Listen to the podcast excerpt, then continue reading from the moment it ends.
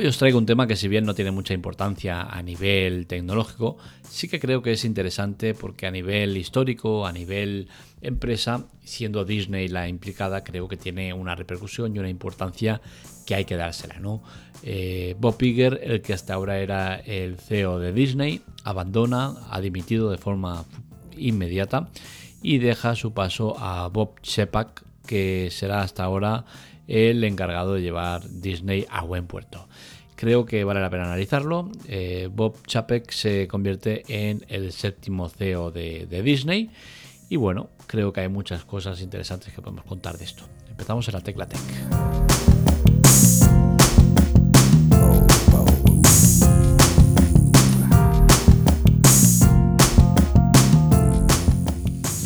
Bob Iger, el CEO saliente, se va habiendo dejado eh, en su haber un montón de éxitos y, uno de ellos, de los más importantes seguramente, sea la buena relación que ha conseguido tener con Apple y que dio como, como resultado la compra de Pixel por 7 mil millones de, dólares.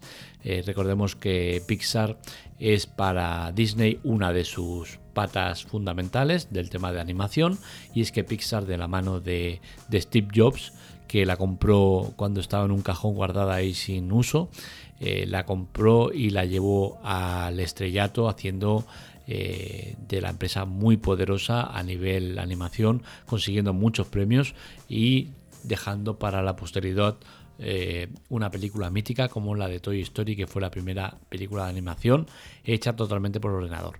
Eh, no ha sido el único hito de Bob Iger, ya que también eh, está eh, durante su mandato la compra de Lucasfilm, también la de Marvel por 4.000 millones de dólares, la adquisición de Fox, el cambio de nombre de la Fox y por último Disney Plus.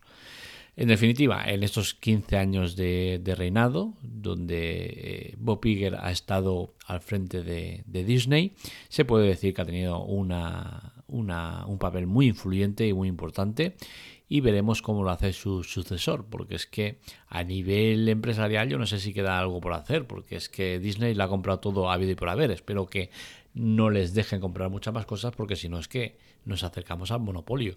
Y es que Disney controla una burrada eh, de, sectores, ¿no? Está absorbido un montón de empresas y, bueno, creo que no se le debería haber dejado hacer tanto, ¿no? Pero bueno, esto ya es una cosa personal. Mm, ¿Es un buen momento para, para irse? Pues sinceramente yo creo que no.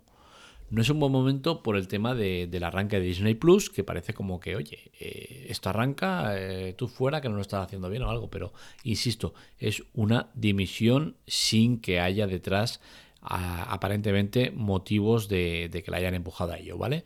Eh, sabemos que en muchos casos se da que a nivel eh, público se da una imagen de, oye, sí, he dimitido porque me quiero apartar, pero por detrás hay presiones y tal. En este caso no es así. De hecho, los accionistas ya lo habían oído de su boca en varias reuniones de accionistas que tenía la idea de hacerlo.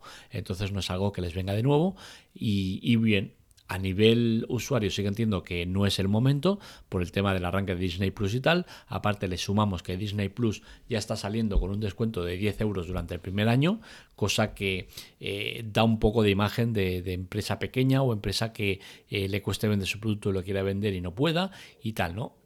Eso es la imagen que da, ya os digo. A niveles prácticos yo creo que no es ni mucho menos así. Creo que Disney Plus llega muy fuerte, que va a hacer mucho daño a Netflix, entre otras. Eh, y bueno, ya veremos cómo va el tema. Eh, el tema tampoco tiene mucho más de sí, ¿no? Es la dimisión de, un CEO para la entrada de otro. El, entrante, eh, Bob Chapek, es una persona que lleva 27, años en Disney, sabe perfectamente cómo va el negocio, está al frente del tema de los parques temáticos y demás movidas dentro de Disney y bueno, ahora pasa a ser el, máximo exponente de la compañía y como digo, Bob Iger va a seguir estando durante los 22 meses que quedan hasta que finalice el año que viene, eh, ayudando a Bob Chapek, eh, Chapek, en lo que sea necesario, en lo que se necesite. Y, bueno, ahí está una unión de dos personas muy importantes, muy influyentes, una que sale, otra que entra, pero de buen rollo todo, que es importante. Veremos cómo va el tema de Disney Plus. Eh, veremos hasta qué punto la gente es receptiva a tener otra plataforma más de streaming. Veremos hasta qué punto eh, impiden el tema de compartir contraseñas. Sabemos que Netflix hasta hace muy poco alardeaba de ello, eh, sacaba pecho, decía, ole, vosotros que compartís entre los vuestros, ¿qué tal? Ahora han cambiado el guion y ya, oye, esto de compartir ya no mola tanto, o sea que a ver qué hacemos. Entonces veremos si Disney Plus eh, se pone más en el papel de Netflix hasta hace muy poco o si toma el papel de Netflix de ahora y decir, oye tío, dejar de compartir contraseñas, que esto no mola. Entonces ya veremos qué camino siguen. Yo espero que sigan el primero porque está muy claro que a día de hoy la gente no puede mantener que Netflix, Spotify, eh, teléfono, recibos y demás. Con la cual cosa Disney eh, sería un sustitutivo de Netflix y dudo mucho que eh, gran parte de la masa social de Netflix quiera pasarse a Disney Plus. Con la cual cosa veremos eh, qué pasa con Disney Plus. Yo mi guiñela es que, los, operadores van a empezar a incluir de forma masiva en sus paquetes, al igual que pasa con HBO, y acabará siendo un servicio donde eh, muchos lo, contraten por su cuenta, pero otros muchos, muchísimos, lo hagan a través de sus plataformas de operador. Veremos qué ocurre es una cosa que veremos a partir del 24 del mes que viene, 24 eh, de marzo, que es cuando arranca eh, su presencia en España y ya veremos qué tal va. De momento ya sabéis, a nivel despachos, esto es lo que ha sucedido. Ya insisto, no es una cosa grave, no es una cosa que haya que tomar como mal y bueno, ahí queda. Eh, me gustaría y espero que si me acuerdo lo empiece a hacer a partir de hoy es acabar con un chiste corto y malo, porque creo que hay que acabar con una alegría eh, y los podcasts espero eh, acostumbrarme a ello. Y bueno, empezaré con este de Se abre el telón y aparecen tres sillas, una de plástico de 5 euros, una de madera de 10 euros y una de hierro de 30 euros. Título de la película, La máscara de hierro. Un saludo, nos leemos, nos escuchamos.